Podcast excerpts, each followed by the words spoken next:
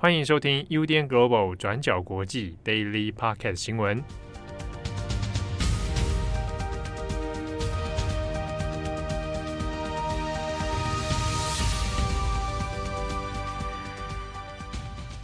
Hello，大家好，欢迎收听 UDN Global 转角国际 Daily Podcast 新闻。我是编辑佳琪，我是编辑慧仪。今天是五月十六号，星期一。好，那我们也来快速更新几则这几天的国际重大时事。那首先第一则呢，要来看到的是在美国的水牛城枪击案的事件。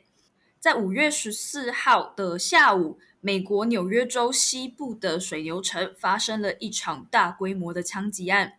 一名十八岁的白人男子在当地的一间超市随机开枪，造成了十个人死亡，三个人受伤。而且在这十三个人当中，有十一人是黑人。根据当地的警方说法，已经可以认定这名白人男性的凶手，他的犯罪动机很有可能是出自于种族因素的 hate crime，就是仇恨犯罪的袭击。根据美联社报道，这起事件是发生在水牛城当地的一个黑人社区。那在这个社区的中心呢，是一家连锁超市。Tops Friendly Market，当地的警方指出呢，这一名十八岁的白人嫌犯甘德伦，他在当天的下午两点三十分左右抵达了这间超市。在当时呢，甘德伦他是全副武装的，他的手上拿着 AR 十五步枪，头上则戴着头盔，还穿有防弹衣，并且呢还装着一个摄影机，在同步在 Twitch 上直播他的这一场杀戮的行动。那这名白人男性呢，他是先在这一间超市的外面直接随机向四人开枪，其中呢有三个人死亡。随后他进入了这个超市，并且与一名武装的保全人员交火。当地的警方指称呢，这名保全人员他原本是一个退休的警察，不过呢，这名保全他也遭枪击重伤身亡。随后呢，甘德伦他又在这个超市里面继续开枪，命中八人，其中六人死亡。那到底这个甘德伦呢？他是谁？还有他为什么会有这样子的杀人动机呢？纽约州州长霍赫尔他在接受采访的时候表示说，目前呢还不清楚甘德伦他是在哪里购买到这个 AR 十五的这把枪支。另外呢，在很多的报道里面也提到说，从各种推论看起来，这确实都是一场有计划性针对黑人的种族犯案。首先呢，是甘德伦，他就在这一次的水牛城枪击案的前一天，才曾经抵达到附近来做这个当地的路线调查。那负责这一场案子的检察官弗林就表示说呢，甘德伦他其实原本是住在纽约州的布鲁姆县一个叫做康克林的小镇上，从那里开车过来至少需要三个半小时的车程。除此之外呢，在二零二一年的六月，他还在念高中的时候，就曾经写下过一段威胁声明，表示要在学校里开枪。在当时呢，甘德伦他就被以纽约州精神健康法。第九点四一条拘留，而且呢，在当时他也被送往医院进行了心理健康的评估，但是呢，随后很快就被释放了。弗林也指出呢，这名男子他过去也曾经疑似在网络上发表了一篇长达一百八十页的白人至上主义宣言，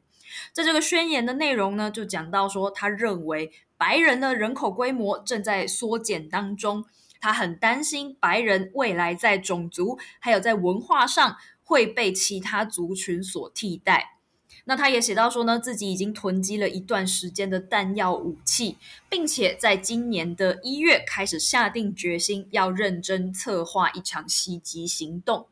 在这个宣言中呢，他也把自己描述成法西斯主义者、白人至上主义者，还有反犹太主义者。根据警方的转述，目前呢，这名男子他被捕后的声明也非常明确，内容充满了对黑人社群的仇恨，也清楚表示他这一次的攻击目标就是以黑人为主的社区。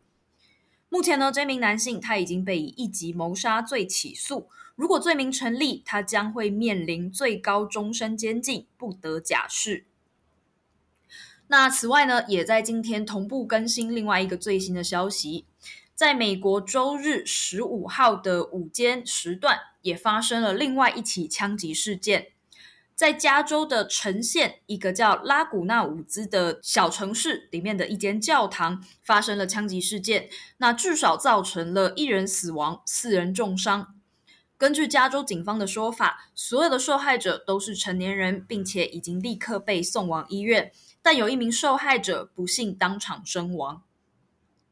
根据 CNN 的进一步报道，这所教会呢是以台湾人为主的日内瓦长老教会。而枪击事件呢，发生在教堂的星期天的午餐招待会上。当天大约有三十到四十人出席。那这次的午餐招待会呢，是为了要纪念一名前牧师而举办的。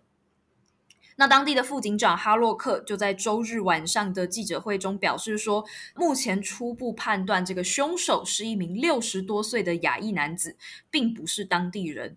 在那一天呢，嫌犯他就携带了至少两把半自动手枪以及一把刀，闯入了这间教会。在枪击事件发生之后呢，其他的教徒就冲上前去抢夺这名男子的手枪，并且呢，用延长线绑住他的腿。那目前可以知道的事情是，当日参与活动的成员几乎都是台裔的移民，伤者的身份也都是台裔。那不过呢，至于这一名凶手，他具体的犯罪动机依然还在调查当中。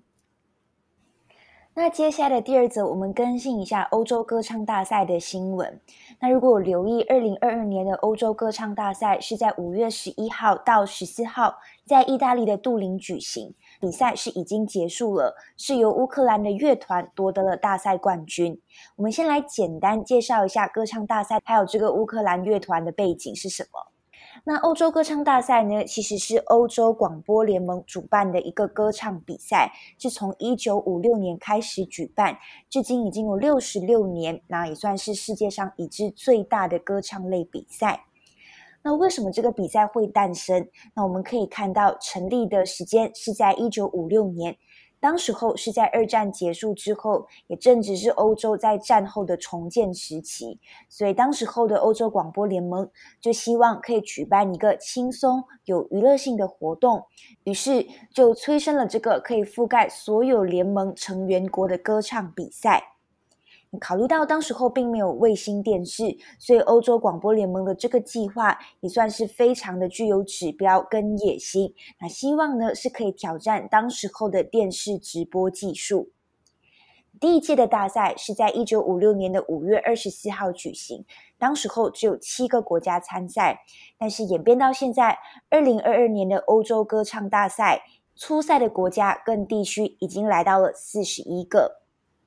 那按照规则，比赛其实有层层的关卡，那包括参赛队伍会试出歌曲的音乐录影带，也要通过半决赛跟决赛。每个国家呢会派出一个歌手或者是一个乐团来演唱一首自己选取的歌曲，那歌曲的语言并没有任何的限制。至于评分的标准，会分成评审团跟观众票选。观众呢，可以透过电话讯息或者是网络投票来选你最喜欢的歌手或者是乐团。在最后，在综合考量观众票选还有评审团的分数之后，就会来决定排名的顺序。那为了避免投票出现舞弊的状况，比赛也有规定，各国的观众票选积分呢是不可以投给自己祖国的参赛者的。那但是在这次乌克兰是夺得大赛冠军，他们在评审团的投票里面其实是排名第四，但是呢是在观众的投票当中以绝对的领先优势来获胜哦。那胜出者呢，代表的国家它就会自动成为下一届赛事的东道主，意思也就是说今年的冠军是乌克兰，所以欧洲歌唱大赛预计明年可能会在乌克兰举行。好，那我们简单介绍一下这次夺冠的乌克兰乐团的背景。这个乐团的名字呢叫做卡鲁什乐团，他们的参赛歌曲叫做史蒂芬妮亚 （Stefania）。如果大家有兴趣，也可以到 YouTube 上面去做搜寻，有每一支参赛队伍的现场演出。卡鲁什的乐团呢，他们在演出结束之后，主唱还以英文高呼说拜托帮帮乌克兰，还有马利波邦邦亚速钢铁厂。随后呢，可以看到全场也是响起热烈的掌声。这首歌曲《Stefania》原本呢是主唱要写给自己母亲的歌曲，其实跟战争并没有任何的关系。但是呢，就在战争开打之后，这首歌曲也就被附上了完全不同的意义。像是歌词里面也有巧合的提到这一句，他说：“即使所有的道路都被毁坏，我终会找到我的家。”所以大家也就把这这个歌词或者是这首歌跟战争做了一个联想，所以自然的在现在也就成了凝聚乌克兰民心的一首歌。那目前在 YouTube 上面释出的影片，除了上面提到的现场演出，还有一支影片是卡路什乐团自己在乌克兰取景的，取景的地点包括乌克兰的城市基辅附近、布查或者是伊尔平等等。画面里面可以看到这些城市就是饱受战火摧残的画面。那在影片结束之后，主唱也有特别打上字幕，提及这一首歌曲要献给所有勇敢的乌克兰人，所有保护孩子的母亲，以及所有为了捍卫自由而牺牲的人。事实上，在乌俄战争在二月开打之后，乌克兰原本有规定，十八岁到六十岁的役男都不可以出境，要来对抗俄罗斯的入侵。虽然呢，卡路什乐团它的成员全部都是男性，按照规定是不可以离境的，但他们获得了特别的许可，出境参加了比赛。但其实这一次也不是说所有的乐团成员都有参赛，那其中一名成员目前人就在乌克兰的基辅参战，所以在夺得冠军之后。乐团的主唱就有特别提到，他们准备回到乌克兰继续参战，继续为乌克兰奋斗到底。当然，要夺得这一次赛事的冠军也是非常的不容易。总统泽伦斯基也有特别献上祝福，并且有表示希望下一届的欧洲歌唱大赛可以在马利波举行，让马利波来接待所有的参赛者还有嘉宾。那另外，大家可能也会好奇。俄罗斯的参赛队伍，那其实呢，欧洲广播联盟一开始是宣称，呃，这个歌唱比赛是非政治的文化活动，所以不考虑把俄罗斯拒于门外。但是随后就得到了很多欧洲国家的严厉抗议。那芬兰呢，更是以退出比赛为手段，那呼吁欧洲广播联盟禁止让俄罗斯参赛。最后是在各个国家的抗议之下，欧洲歌唱大赛就宣布。不让俄罗斯参与。好，那最后接着这一则新闻，我们更新一下乌俄的战况。主唱在演出结束之后提到的马利波，目前呢已经几乎是由俄罗斯军队控制，剩下部分的乌克兰军队则是在亚速钢铁厂里面持续对抗。那因为战争已经持续了好几个星期，在食物、弹药或者是医疗资源已经快要耗尽的情况下。乌克兰的军队这几个星期状况都非常的不乐观哦。